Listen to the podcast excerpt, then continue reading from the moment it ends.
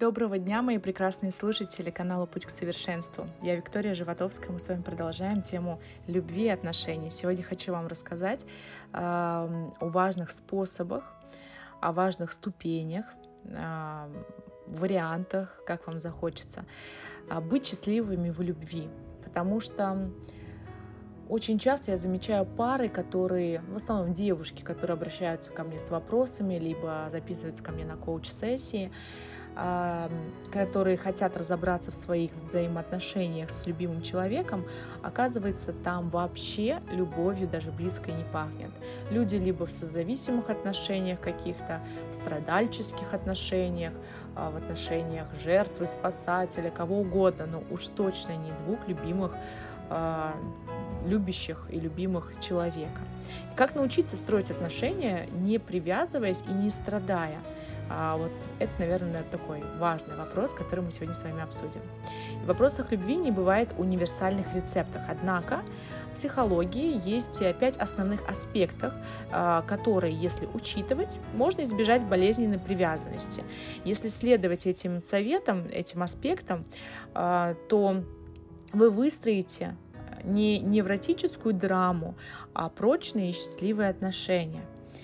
И первый шаг с которого я бы хотела начать, это, конечно, нужно уметь отличать любовь от зависимости. Отсутствие болезненной привязанности от чего-то многими воспринимается как недостаточно сильная любовь. Психологи же уверены, что всякая драма со слезами, истериками, ревностью, любые болезненные недопонимания, которые ведут к страданиям, с любовью не имеют ничего общего. Звучит, конечно, парадоксально, но это так. Любовь всегда взаимна. Когда вы в любви, всегда легко, просто и всегда замечательно. Часто, так, э, когда я рассказываю подобное а, ну, незрелым, незрелым людям, им может быть и 40 лет, но они еще не зрелые, а, может и 18, то люди с усмешкой смотрят на меня и говорят, ну как же, же будет прям неинтересно и пресно. И все отношения, где вы, либо ваш партнер э, выступает в роли жертвы, тирана, абьюзера э, и так далее, это все как ничто другое, как нездоровые и зависимые отношения. Каждый здоровый человек, когда он сталкивается с болезненными отношениями, э, он испытывает негативные эмоций. И только склонные к неврозу люди, они предпочитают страдать, рефлексировать на, тему того, что они несчастны, и любая эмоциональная привязанность предполагает некую зависимость, которая приводит к потере достоинства и снижению самооценки. И таким образом, находясь в отношениях, в которых вы страдаете с каждым днем, вы увязаете все больше все больше и больше, и такой эмоциональный вакуум и боль сами по себе, они не исчезнут. И единственный адекватный шаг — победить привязанность и понять, что это не любовь. И, конечно, закончить эти, проработать эти отношения, закончить их и вынести из этого урок. И в любви есть гармония. В неврозе же только скачки от упадка до эйфории. И это они, они подменивают реальную эмоциональную привязанность. Некоторые люди настолько нуждаются в любви, что они путают ее с тотальным контролем, а страсть с ревностью.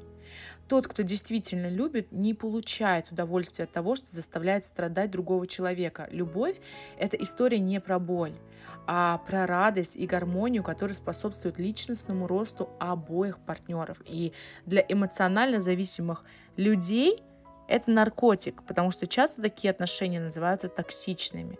И любить без оглядки, забывая в себя, бросать все, это не романтические примеры огромной любви. Это тревожные признаки, и это невротическая зависимость, она обезличивает э, вас обоих.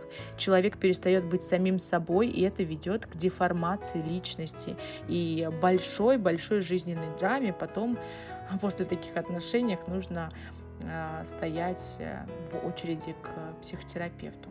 И вот только после того, как вы разобрались самостоятельно или с помощью специалиста, с тем, что вы попали в капкан психологической привязанности, важно немедленно закончить болезненную историю. И как с наркотической зависимостью первый этап – это всегда отказ от дозы. Да?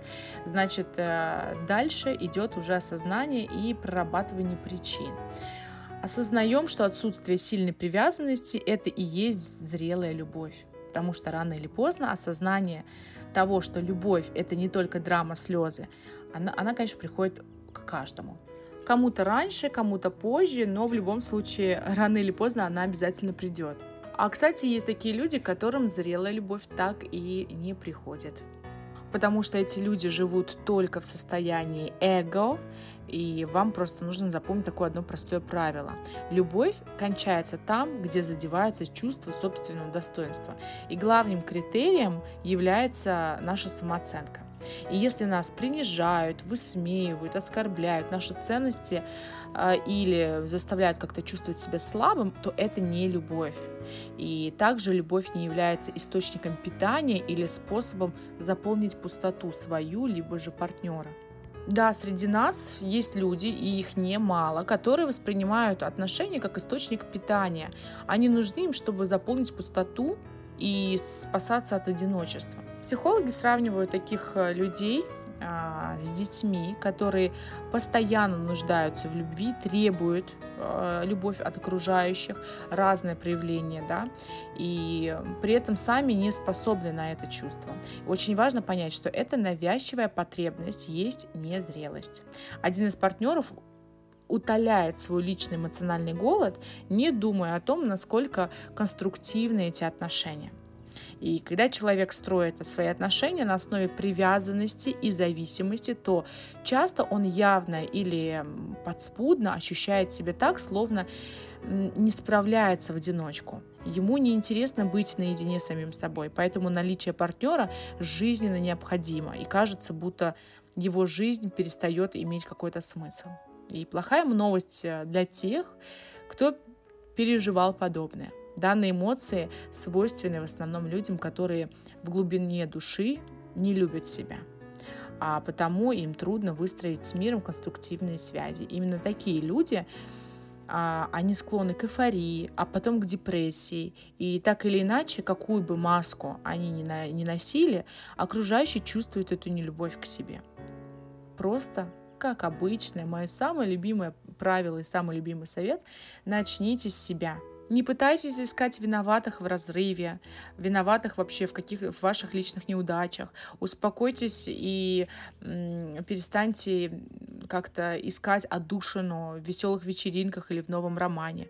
Как только вы осознаете свою проблему и наведете порядок внутри себя, полюбите себя и начнете получать удовольствие от общения с самим собой, тогда появятся и гармоничные, правильные, вдохновляющие эм, отношения и достойный партнер. Любите себя и хорошего вам замечательного дня.